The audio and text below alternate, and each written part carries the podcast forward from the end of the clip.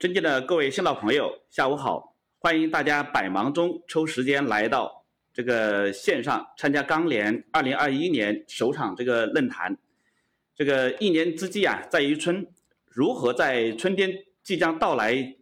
这个来临之前呢，就是做好这个就是生企业的生产经营的策略，非常的重要。对我们广大的这个钢铁行业的同仁来讲，这个就是呢，冬储到底该怎么做？确切的说呢，这个北方呢叫冬储，南方呢有所不同。那也有人叫囤货，那其实质呢都是做库存。所以呢，我们也把今天的这个论坛的主题呢定为这个春节前后的库存管理。为此呢，我们也特别邀请了这个几位重量级的这个嘉宾，这个他们分别是。宁夏钢铁集团有限责任公司副总经理张建刚先生，林源钢铁股份有限公司销售公司总经理周国峰先生，厦门国贸集团股份有限公司钢铁中心华北区副总经理常新先生，上海都来贸易有限公司总经理郑建斌先生，中国交建供应链管理部副总经理任宏伟先生。敦和资产管理有限公司商品团队黑色板块分析师张大川先生，以及上海商研信息咨询合伙企业有限合伙创始合伙人刘然先生。感谢以上七位嘉宾百忙中呢抽取时间来给大家呢指点迷津。这个因为我们是在线上的这个会议，所以呢也只能呢就是让我们大家呢就是在心里默默的为。他们鼓掌。那今天的这个论坛呢，分两个部分。第一个部分呢是特邀嘉宾的这个发言，这个第二部分呢是提问及讨论的这个环节。那所有的嘉宾呢都可以积极的提问，是吧？也可以针对呢就是这个某一些问题呢展开这个讨论啊。如果到时候呢就是这个有要发言的，可以呢就是是。举手申请啊，解除这个静音。那大家都知道，钢厂的这个冬储政策，尤其是资源的投放量、结算的日期、结算价格，这个是锁价还是后结算，还有呢就是这个优惠的政策等等，都是大家呢最为关心的内容。那目前呢，我们也看到多家钢厂的律师出台了冬储的这个政策。所以呢，就是我们啊，这个论坛的一开始，我们想先问两位钢厂的领导，那你们钢厂以及呢，就是你们所在的区域，这个冬储呢有什么样的一些政策？那制定这些政策背后的逻辑依据是什么？那还有呢，就是这个作为钢厂来讲啊，这个呃，他们呢就是呃，是不是有冬储，又怎么样去去操作？是吧？这个冬储的这个就是这个这个规模如何啊？这个我们首先呢就是有请哈这个宁夏钢铁集团有限责任公司的张总给大家呢就是这个分享，有请张总。好，大家好。那个首先感谢钢联，感谢汪总给我们提供这样一个机会和大家在一起交流。呃，我是宁夏钢铁集团股份有限公司的张建刚，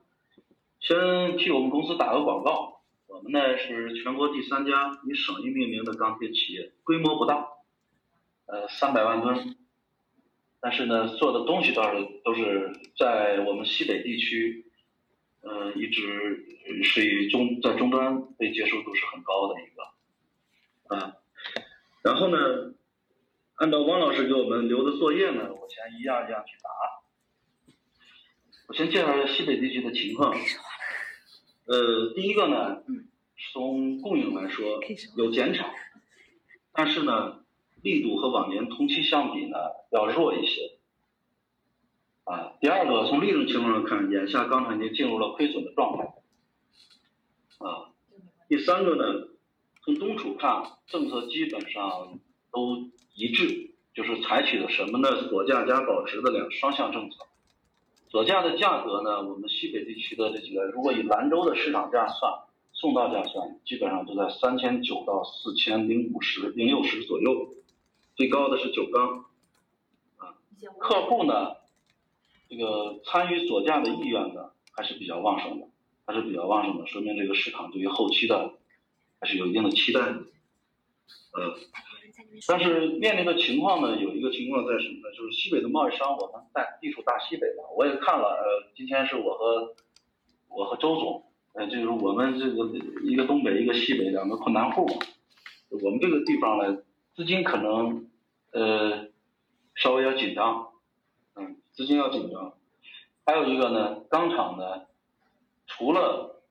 想的少量的放一部分左下货之外，我们可能更多的倾向于采取自储或者说是保值的方式来做，啊，是这样一个情况，呃。王总，哎，好的，简单就这么说吧。你看还有其他要补充的吗？好的，这个挺好，这个谢谢张总哈。这喂，哎，张总，你你你好，谢谢，感谢分享，感谢分享，这个呃讲的非常好啊。这个刚才呢，就是张总也给我们带来几个很重要的一个信息哈，就是一个呢，就是这个他们那边的这个就是目前的这个保值的这种呃或者说锁价的价格呢，大概三千九百到。呃，四千零五十哈，这样的一个价格，目前就是因为他们可能钢厂的投放的这个资源呢也比较少，那钢厂呢更多的可能采取这个这个自己自愿这个就是东储的这种策略，这个所以呢就是整个市场的这个贸易商呢就是这个锁价的这种就是愿望还是还是比较强的哈，这个也传递了一些这个比较好的一些信息。那接下来有请这个临钢的周总给我们这个就是。分享，周总，周总好，周总好，同仁好，嗯嗯，受呃汪总的这个委托，那那个介绍一下东北钢厂的一些东储政策情况。嗯，我们临钢啊是处于东华北中间这个位置，所以说，呃，东北的这个政策也得考虑，然后华北的政策也考虑，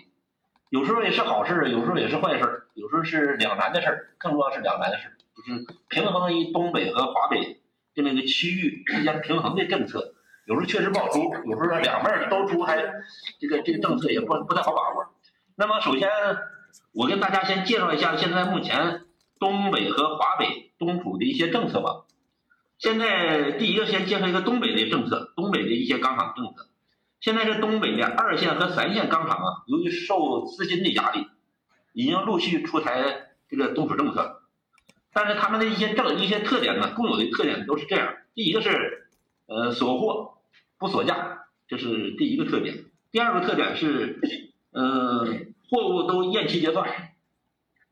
呃，第三个特点都是给一定的利息，大约是百分之七到啊千分之七千分之七到到到到到到千分之八这么一个这么一个一个一个利息，就是月啊月利息。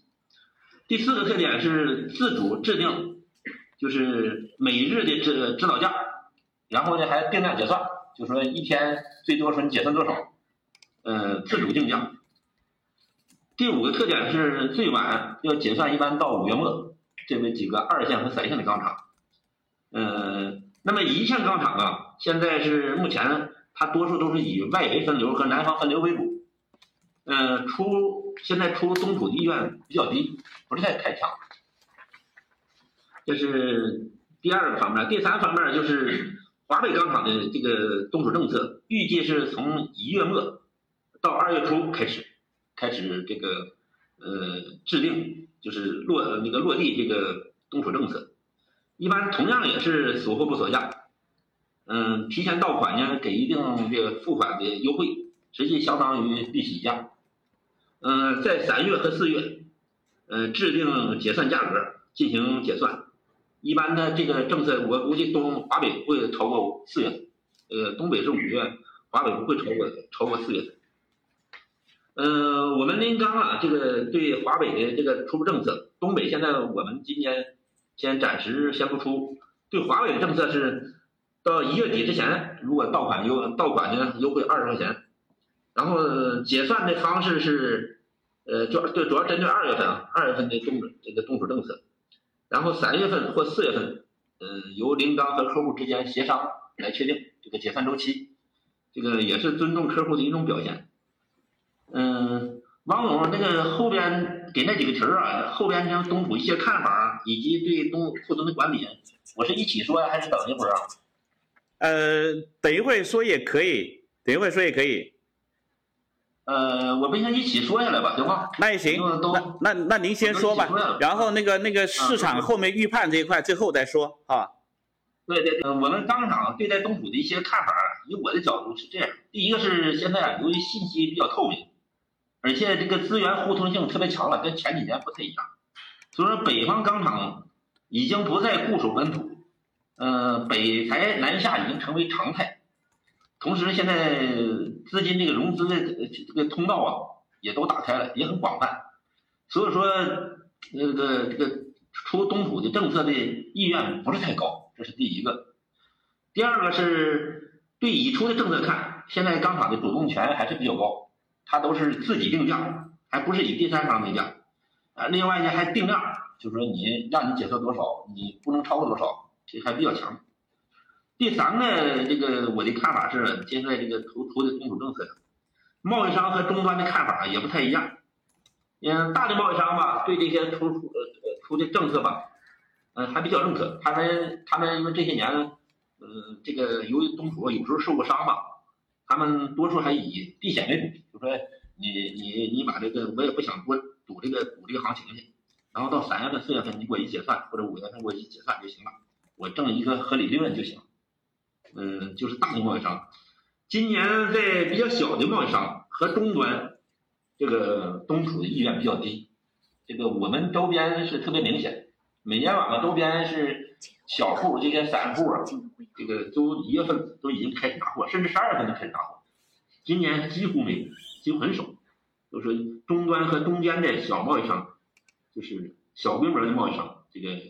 储货意愿比较低。嗯，我再谈一下子这个对春节后的库存如何管理的事。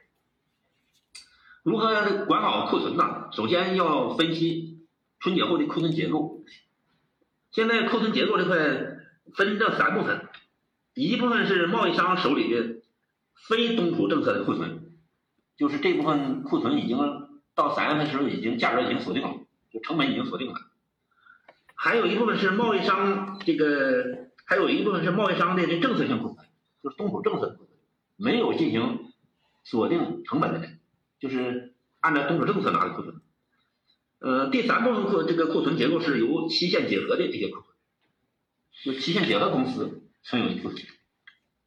呃，在这库存结构中啊，请大家要注意，和去年有一部分有一部分是不一样的，要引起注意，特别是北方北京这块儿，今年的期限库存的占的比例比较高。今年期限公司下手也比较早，北京有将近一半多、一半多的库存是在期限公司手里。去年的年前没有这么高，去年他们是大大面积大面积建仓是在二月和三月开始建仓，今年就在节前已经开始建仓，所以说这个事儿一定要引起大家的注意。嗯，对于如何在库存上进行管理啊，有这么几点想法。嗯，当然，期限结合那个就不说了，人家他有他的，他有他的操作方式。我更重要的说，应该是对对待这个非冻储政策政策的，就是价格锁定的这些，这些是你采用套保方式也好啊，还是销售根据自身的情况进行提前销售啊，这个就是这都是常规的、比较传统的一些贸易方式，这部分也不说。但是对有冬储政策的这些库存，因为它是明年三月份到四月份。这个进行结算的这些库存，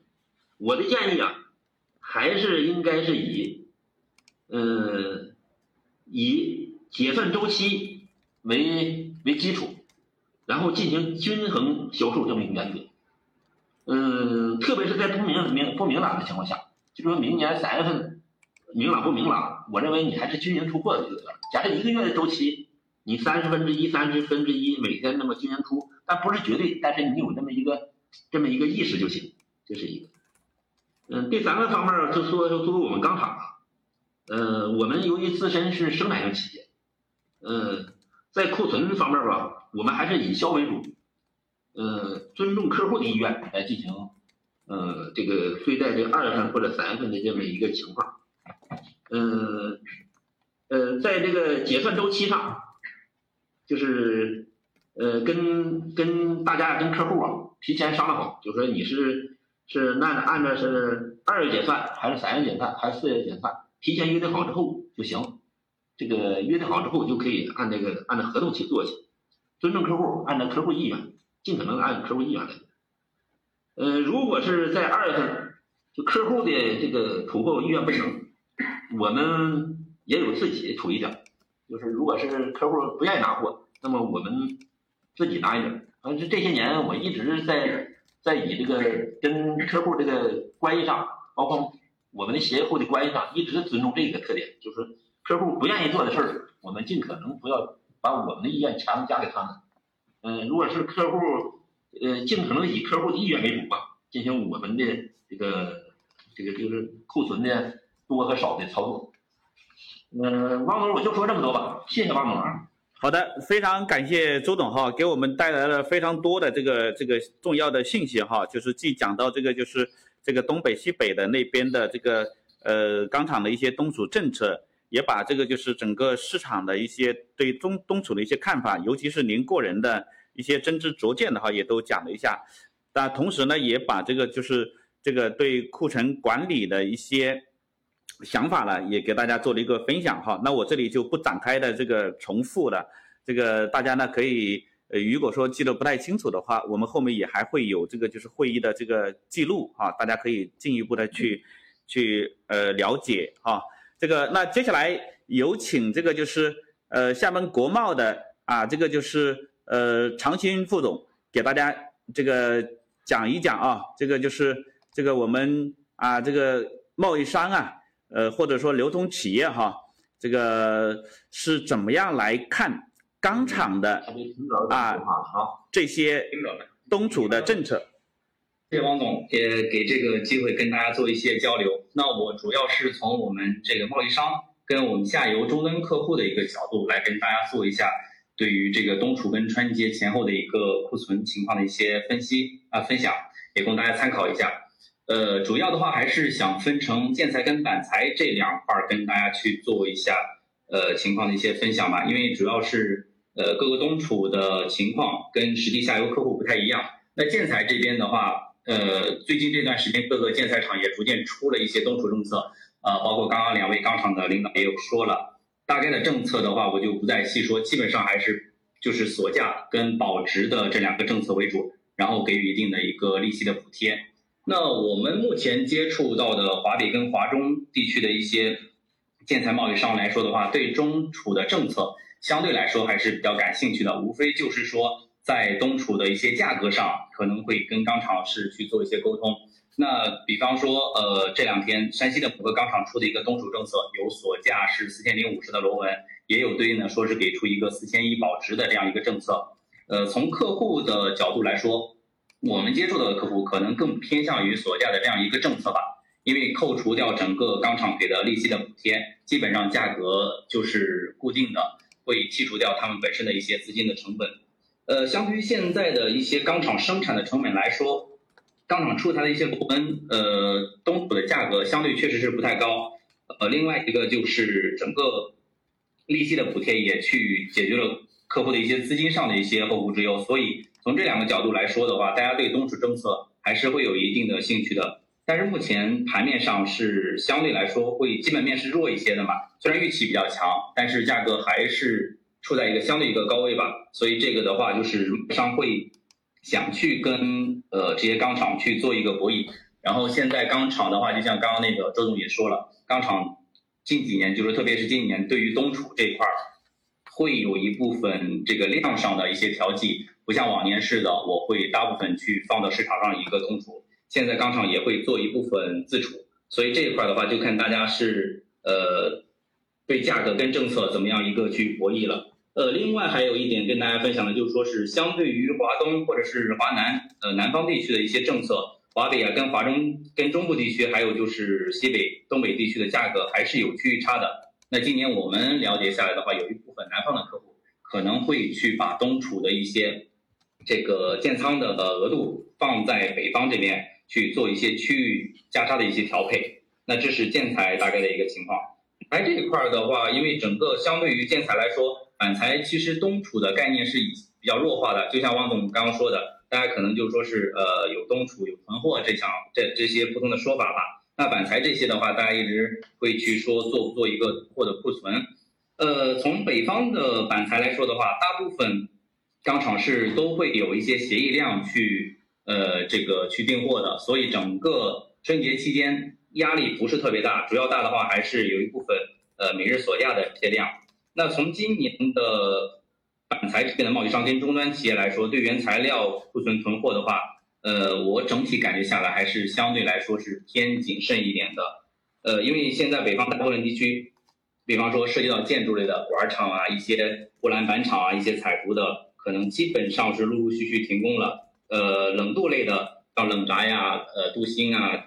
这些大一点的厂的话是有正常生产，但是基本上他们的原材料供应还是以手头上一些协议量加上正常的我的一个锁价原料的供应为主。但是，呃，并没有做一些大幅度的原材料的采购。那小一点的厂的话，基本上是就陆陆续续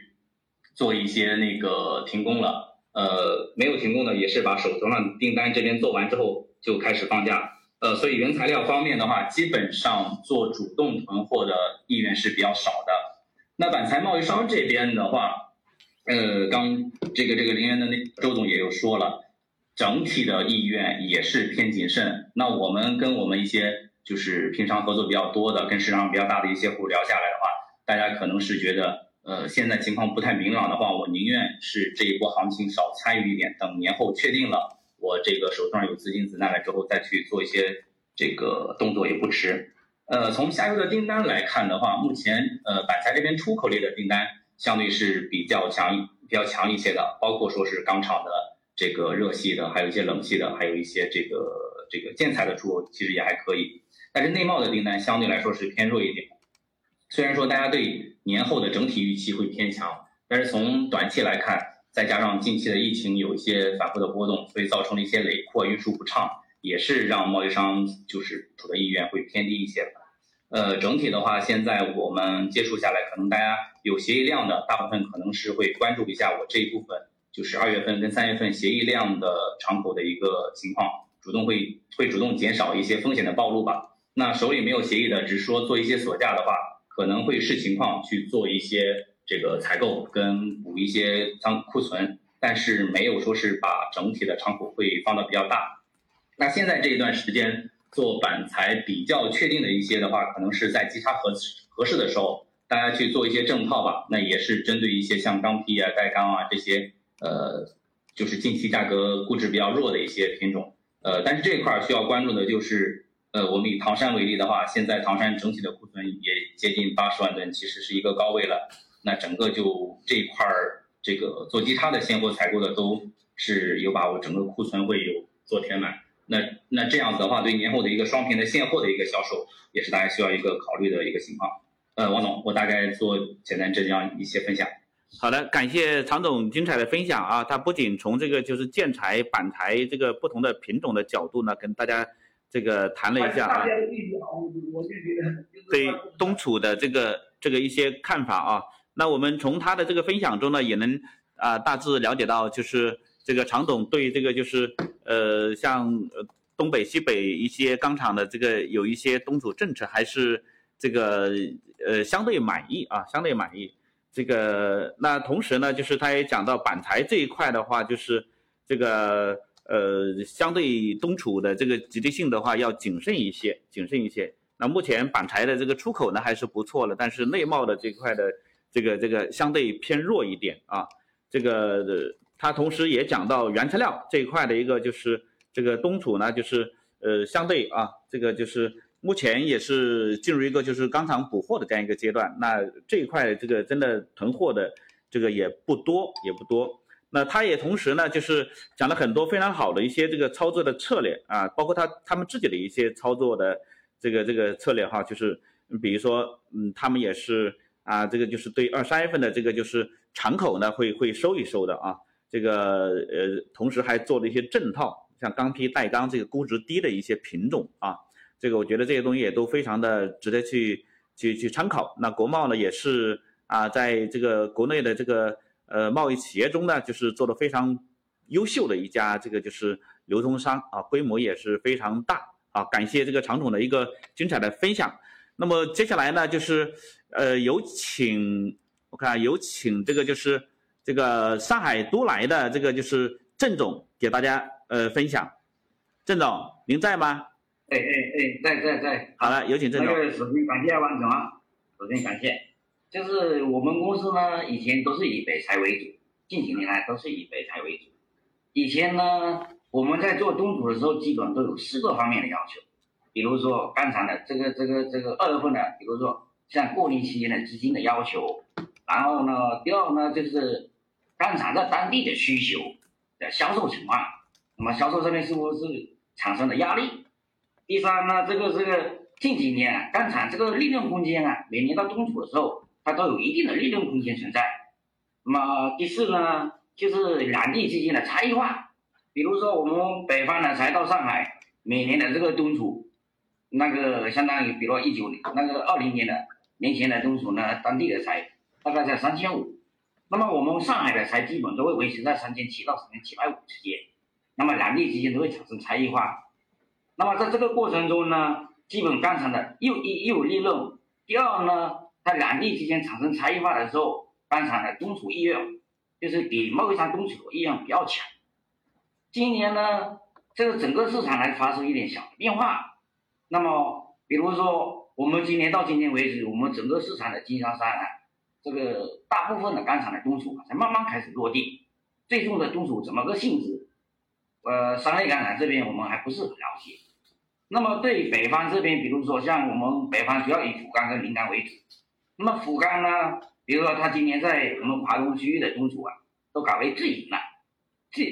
钢厂跟托盘公司联营了。那么这样子一来，就降低了我们这个这个经销商在这一段时间的整体的压力。那么也会导致我们在这个这个这个这个今年的过程过年中啊，被动的小幅的东储。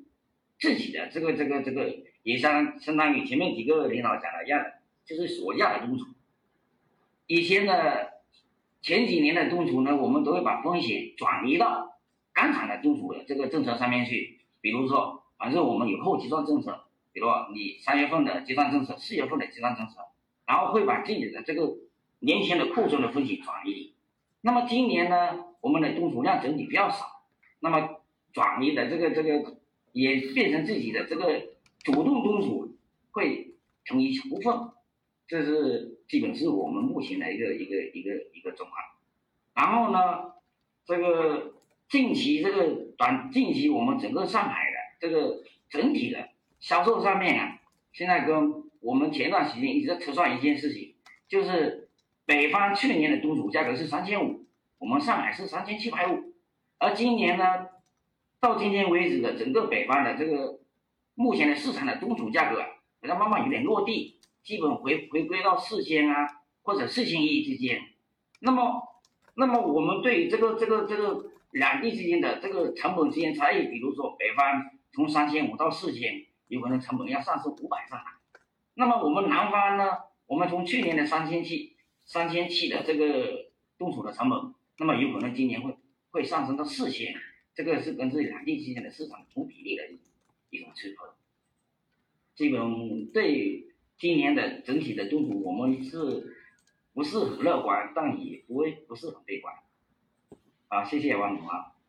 好的，这个谢谢郑总精彩的分享啊。这个郑总也讲了一些这个东主目前的一些环境呃因素啊，就是这个，呃，他同时也讲到就是这个今年呢。啊，整个就是像上海市场的这个东储的呃一些新的变化啊，呃，特别是提到啊这个钢厂呢，就是跟托盘公司的联合起来的一个自营占的占比呢，就是进一步的提升啊，留给市场的可能这个就是这个份额呢是非常少的，所以呢就是呃从这个角度来讲的话，钢厂呢就是多少呃这个就是贸易商呢多少呢就是也会也会这个跟随着做一些东储啊，特别是。这个呃，今年呢，应该讲整个的价格哈，这个比往年，尤其是去年要高不少啊。这个呃，差不多基本上是三百到四百块钱的这样一个一个水平。所以呢，就是郑总也是啊，这个就是相对的对冬储呢还是偏谨慎的这样一个看法啊。这个，那在接下来呢，我们啊有请这个就是啊这个中国交建。供应链管理部的这个就是任总给大家呢，就是这个做一个分享啊。任总是来自啊国内的这个大的下游，哎，各位同仁好，那么这个很高兴参加和大家的这个交流。那么我也利用这个机会呢，谈一点我对东储的一些这个看法。那么我个人认为呢，对于钢厂而言呢，中储的政策从逻辑上看。实际上呢，它是钢厂季节性那么常态化的，在年前出台啊，类似加息呀、锁价呀、这个这个延期结算呀等等的这种短期的一个销售政策。那么这个政策呢，实际上是一种季节化的，季节化。那么从每年都搞的这种情况看，它也是一种常态化的啊。那么目的呢，一是。在市场需求比较弱的季节呢，为了回笼资金，维护它的正常生产；二呢是通过这个对节后啊市场价格的走势的研判呢，采取的一种这个销售销售手段。那么尤其是这个三北地区的钢材钢厂，那么东北啊、西北啊、华北的厂家，那么这个呃利用冬储呢，同时呢也化解一部分。那么全年区域的总产能，那么大于区域总需求的这个矛盾，那么这种情况呢，实际上在东北区域和西北区域啊尤为突出，华北地区呢略微还好一点。那么大家可以看看广东市场，因为中国交建在全国各地呢，它都有施工项目。那么就目前广东市场而言，那么这个北方钢厂去了多少？那么挂牌的就有五十多家，像这种情况呢，周而复始啊，那么年年如此，年年如此。那么作为终端企业，那么我们也很高兴能够看到这种为了能够降低这个施工成本的这种东储的这种销售政策，这一点上我们也是欢迎的啊。同时呢，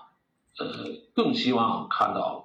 钢厂。和我们终端用户啊，能够通过供应链金融啊这种等等形式啊，制定一些更有针对性的这个冬季的直销政策啊，不仅仅是针对供应商的冬储。那么，我觉得在冬季针对终端用户啊，那么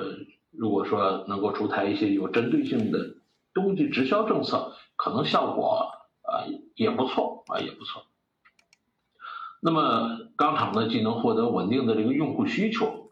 施工单位呢也能获得这个在质量保供啊以及价格方面的一些这个呃服务的优势啊优势。那么我想这在不久的将来呢，肯定会是一个发展的方向。那么在我们终端用户就当前这种情况看。这个做库存的意向这方面呢，这个正如刚才林刚周总讲的啊，那么大多数工地啊，那么今年的冬天呃冬季啊，没有这种库存的计划啊没有，因为价格毕竟还是在高位啊。那么针对供应商，那么冬储如何操作这方面呢？我倒是建议啊，那么希望。与我们有供应关系的供应商，那么依据年后啊，我们工地进场材这个钢材的规格和数量呢，适度的做一些啊，那么这要根据这个工地需求啊，我觉得最好不要全规格，那么以好出库为第一要义。那么毕竟呢，中储还是这个无机性啊，无机性。那么，其实从库存和这个这个库存管理，我们的库存管理这个这块呢，实际实际上也是一个比较比较拧巴的一个一个话题啊。那么我觉得供应商啊，只有过了元旦后，如果价格马上大涨，的做库存才有机会，否则呢，也只是挣了点利息啊，只是挣了点利息，但是承担的风险呢，在这个价格上还是比较大的啊。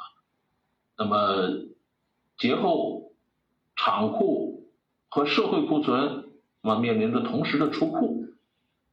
再加上铁矿石价格的变化、天气变化等等这种不确定的因素啊，那么也可能会造成这个供给与开工需求在短期的这个供需关系，这个产生这种供大于求的这种变化。那么这种变化呢，带来的机会，同时呢，我觉得。也给节后的这个价格呢，这个出现倒春寒的这种风险也是也是增加了的。再加上我们现在还面临着另外一个风险，就是疫情防控，疫情防控。那么从现在的情况看，那么个别区域啊，个别区域实际上已经也出现了这种风险，也出现风险。所以呢，这个我个人认为啊，我个人认为。那么从终端这个角度来说啊，我们今年年前就不再做这种这个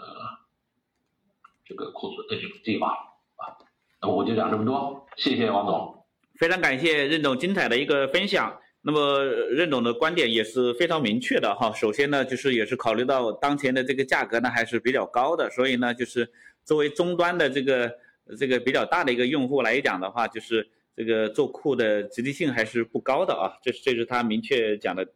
一个观点。那同时呢，他也指出来呀，这个就是呃希望钢厂呢就是能够啊跟这些大的终端呢就是呃看看有没有这个合作的这种机会啊，就是钢厂呢能不能针对这个大的一些终端啊制定一个专门的类似于像东储这样的一些政策啊。这个同时啊，这个任总呢也指出来呢，就是。这个呃，跟这个一些大的终端有合作关系的这样一些这个就是流通商啊，这个呃适度的啊做一些这个就是库存啊，这个当然他也不建议就是做全品种的，而是呢就是选择一些啊这个就是这个可能出货啊比较快的哈比较好的这样的一些品种呢就是。呃，适当的做一些库存，感谢这个就是任总的呃精彩的分享。那么应该讲呢，就是钢联呢也是这个做了很多的这个就是跟踪和调研啊，这个估计很多朋友呢呃也能看到啊，也能看到，无论是对钢厂的，特别是对钢厂和贸易商的啊，关于东储的一些政策啦，还有一些看法啊，也都钢联呢陆陆续续有很多的报道。那我这里呢，就是也适当的稍微呢，就是补充补充一点啊，就是，比如说我们钢联呢，就是调查了一下西北这个就是地区的这种啊九家钢厂的这个东储政策啊，其中五家呢是采取了这种锁价加计息的模式，那世家呢采取的是计息的模式，啊，这个就是这个那呃，至于这个这个东储的这个价格呢，就是呃，相对于啊，这个去年来讲的话，那这个西北这个区域的几家钢厂呢，就是这个三家钢厂啊，给出了这个螺纹的这种基价了，这个呃比去年哈都是要高的啊，这个就是分别是高了三百六、两百三、两百五十块钱，是吧？这个当然呢，就是这个西北这个区域呢，就是也有钢厂呢采取这个就是这个这个一单一亿的这种这种策略啊，这种这种就是。呃呃，东储的这个模式是吧？这个基本上啊，这个西北区域呢，就是呃钢厂呢，就是取消了这个就是批量优惠的这种这种政策。那山西钢厂呢，就是给出了这个就是东储的价格呢，呃，在四千一百五到四千二啊，这个盘螺螺纹呢三千九百五到四千零五十这样的一个区间是吧？那我们特别注意到就是这个好像是昨天啊，山西晋钢呢是出台了一个。啊，这个东储政策里面有一条哈，就是这个，我觉得好像在我看到的这个所有的钢厂的东储政策中啊，没有的哈，这个也是他一直秉持的一个原则是遇涨不涨，遇跌呢跌百分之五十的这样一个原则啊。我个人觉得可能他的这个政策呢还是有一些啊这个吸引力了啊，有一些吸引力。这个当然呢，就是这个我们也还注意到哈，就是像山西这边啊，这个就是这个钢厂呢，就是这个。在在这个就是计息方面哈，这个大部分前面周总也讲到了哈，就是今年很多啊钢厂的这个这个息呢，就是这个百分之七呃千分之七到千分之八的在这样的一个一个一个一个幅度，应该讲就是跟去年去比的话是是有所往下调的，这个也得益于这个流动性的一个一个好转啊，这个那在结算方面的话呢，就是。这个呃，多数区域哈，就是这这个结算呢，也也是呃，有的是到期结算的，是吧？到期结算的，那结算的日期呢，就是这个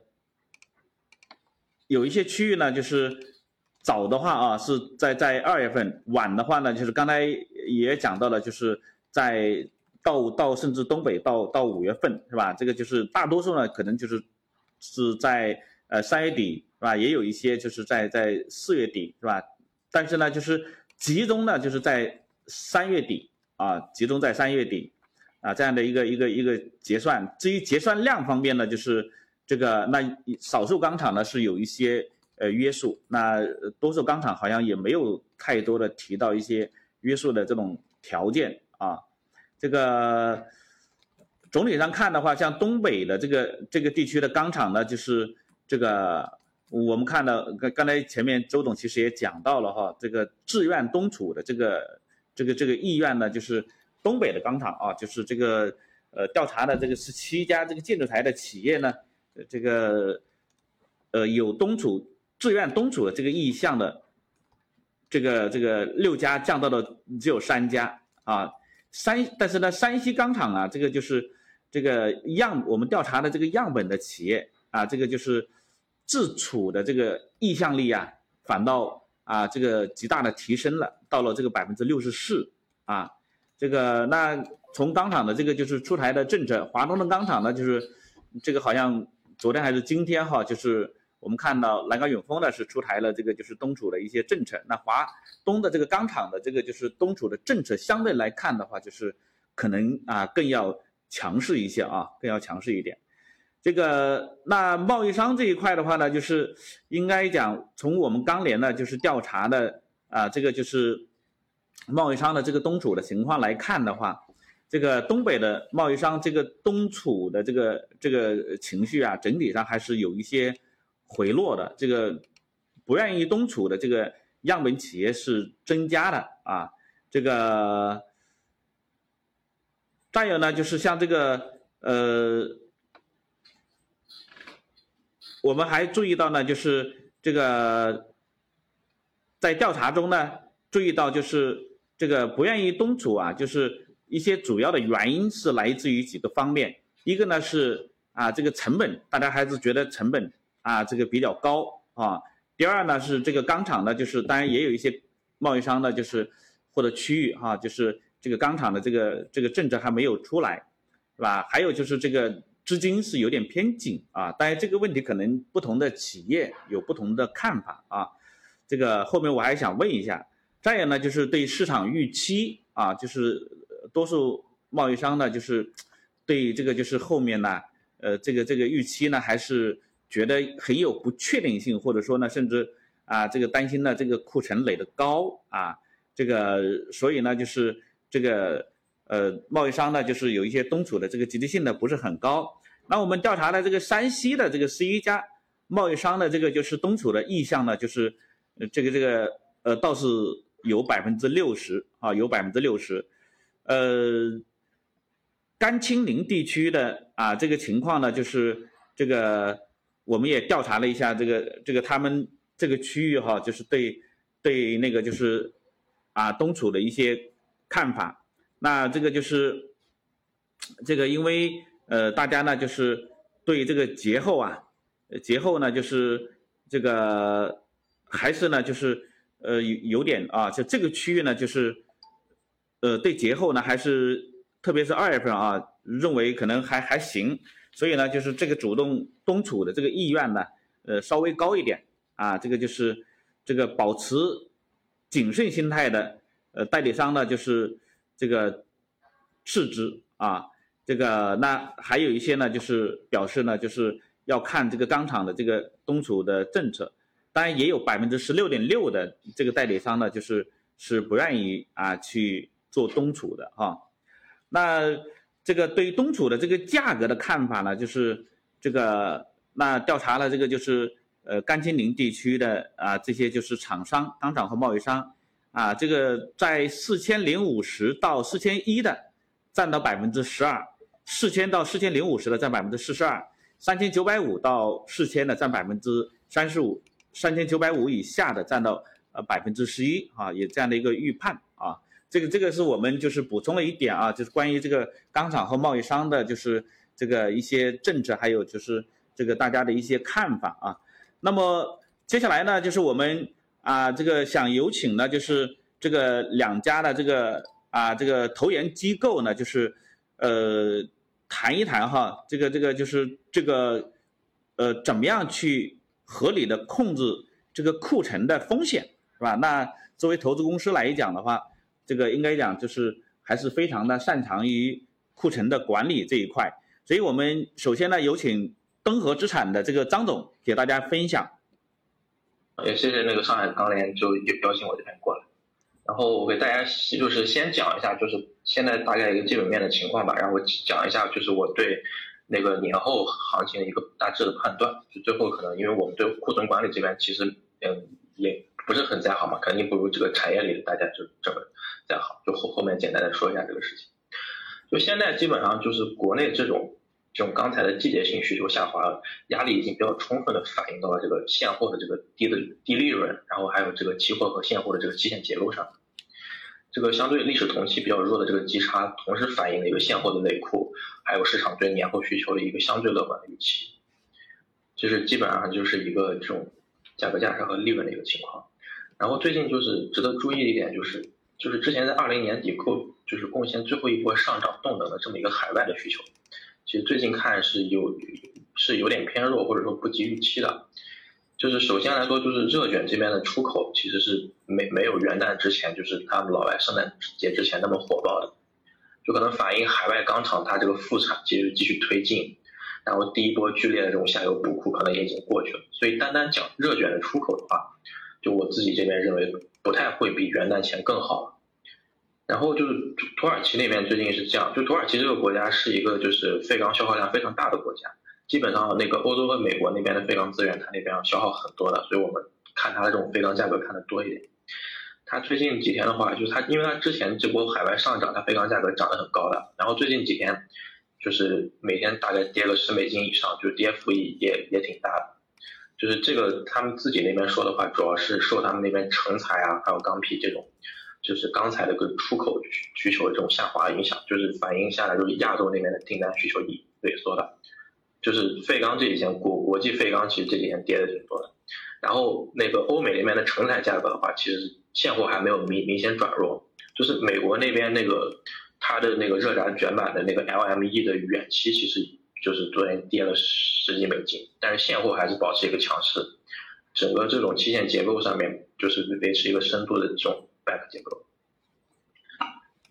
就大概就现在的情况就是这样。然后其实现在这个时间节点，然后去猜年后的需求的话，其实是比较难的。就是我们目前能看到一些宏观的指标，比如说国内的社融增速其实已经拐头了。但首先这个社融增速它对房地产的施工来说是一个超前的指标，而且就是目前大家市场对它后续的这种下滑幅度的预期，并并不是说是很悲观。所以这个指标可能对于这个。地产的用钢需求负面影响没没那么快体现，然后看一个更直观的数据，就是地产销售的话，其实二零年就摆脱疫情影响之后，地产的销售一直是就是超预期的好的，就在那个出台了三条红线政策以后，也还是保持着很强的一个韧性，就地产销售也是领先于新开工，然后领先于这个实际的钢材就建材需求这边，所以说从这个指标上来说的话，可能二一年开年以后，这个这边就是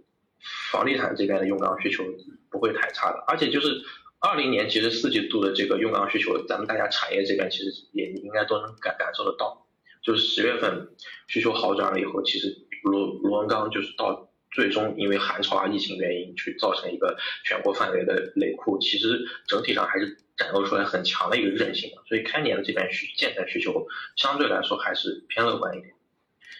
然后就就重点说一下海外这边，就海外的它这个需求的影响，就我自己觉得还没有结束啊，就可能它现在节奏性上，就是随着它自己海外的钢厂它复产去做一个推进，包括它补库其实也补了很长一段时间了，就是它这些钢材包括下游产成品可能最紧缺的时候已经过去了，但是看它海外这个耐用品库存的数据的话，它这个补库啊。可能大概率还没有结束，而且欧美本身这个政治的，就是政策的一个刺激，包括这个实际的落地，就其实还是有空间的。它终端需求还是有增长的可能性。就是整体来看的话，就是海外可能远期会回落，但是目前看的话，现在去有一个趋势性下跌，其实概概率是偏低的。而且还有一点就是，就海外它这个粗钢，就包括它就是高炉啊，这个整体的这个复产。包括这个产能爬升上去以后，去进行一个维持，相对变化不会有那么快。也就是说，它钢厂复产了以后，对海外原材料的这个，就是对海外的铁矿的需求，会相对来说比较确定的。然后像那个矿山这种东西和我们国内的焦炭不太一样，就是它本身都是上市公司嘛，而且四大矿的这种垄断性很强，所以它披露的一些供给数据，大家是比较抓得准的。就它有一个基本上确定的一个供给的瓶颈，所以说。再结合就是对全年的一个矿山的发运节奏的判断的话，你这边那个海外钢厂的这种这种就是需求相对来说维持的时间长一点的话，上至少上半年来说，铁矿的格局还是偏紧。就成本支撑角度讲，从铁矿这一侧的话，还是会就相对有利一点。然后今年也可以重点关注一下铁矿和焦炭这两个盘面与原料之间的比价关系。就整体上，我自己对二一年的这种上半年的需求还是比较乐观的。就短期来看的话，就是春节前后的话，就目前是钢厂其实这边原材料成本还是处于一个居高不下的状态，然后利润区间就是已经回到了供给侧改之前的这么一个水平，然后建材的利润的话比板材那边要更差一点，就是现在到春节这种减产的压力其实大家还是看得到的，这是长六层这边，就电炉那边其实虽然是有一个还比较可观的利润。但是它那个后面因为疫情影响和过节的因素，就是它废钢的收获会有问题。就它利润可能会下降，而且就是今天那个结果也出来，就是它调研的那个样本量还是挺大的，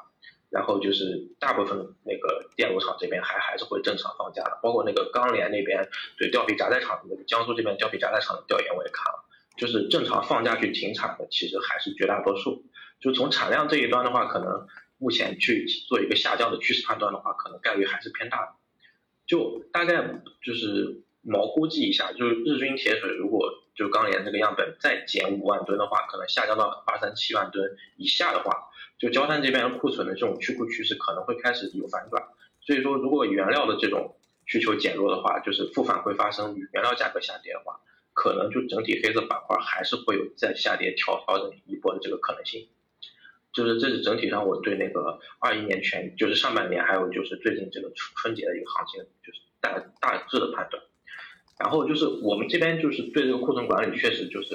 嗯，因为我我们本身是投资公司嘛，就是不太会就是特特别深入产业去做产业的这一些操作，所以并不是很在行。就是之前那个几几位领导就是对自己产业里面的这些那个策略，他们都很有经验，就我我我我自己就不说了。然后这边如果从期货上讲的话，其实很多贸易商已经在做了嘛，就是就是买北方这边的钢材。或者是买钢材现货去，然后在盘面去做一部分套利，这个操作我觉得是可以做的。但这部分我觉得就是它保值的性质可能要大于你对它这种这个头寸盈利的预期。就你你做的目的，我觉得可能更多的是对冲一个价格下跌的风险。如果你衡量好自己的一个持货成本的话，因为这个基差的这种亏损和风险可能会相对可控一些。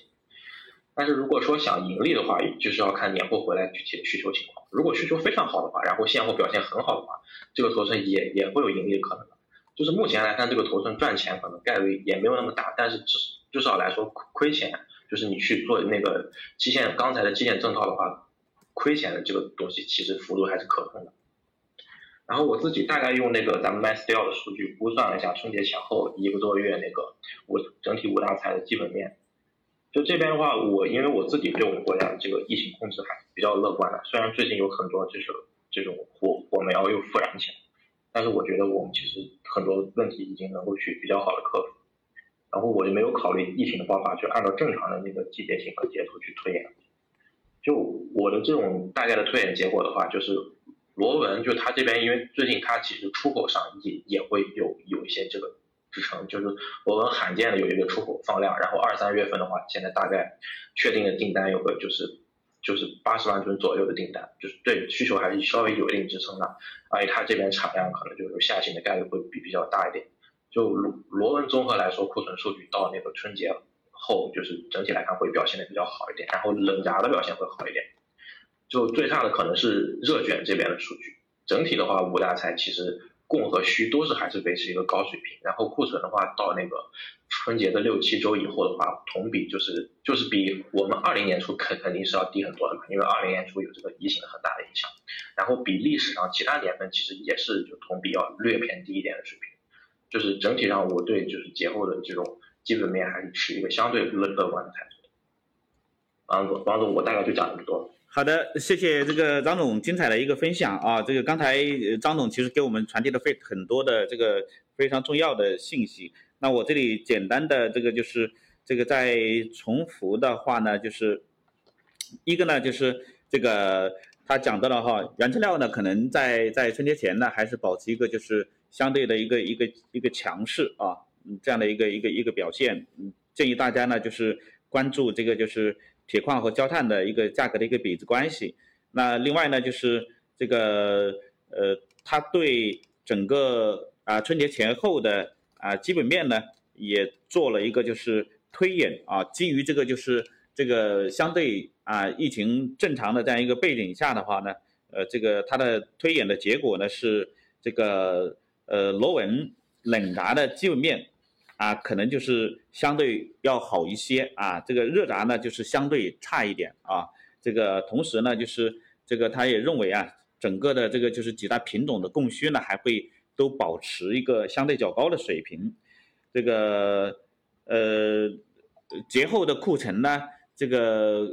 比啊这个去年同期肯定是要明显的减少，那呃他倒是觉得呢，就是这个库存呢整体上看的话，还是一个就是偏低的这样一个一个可能的表现，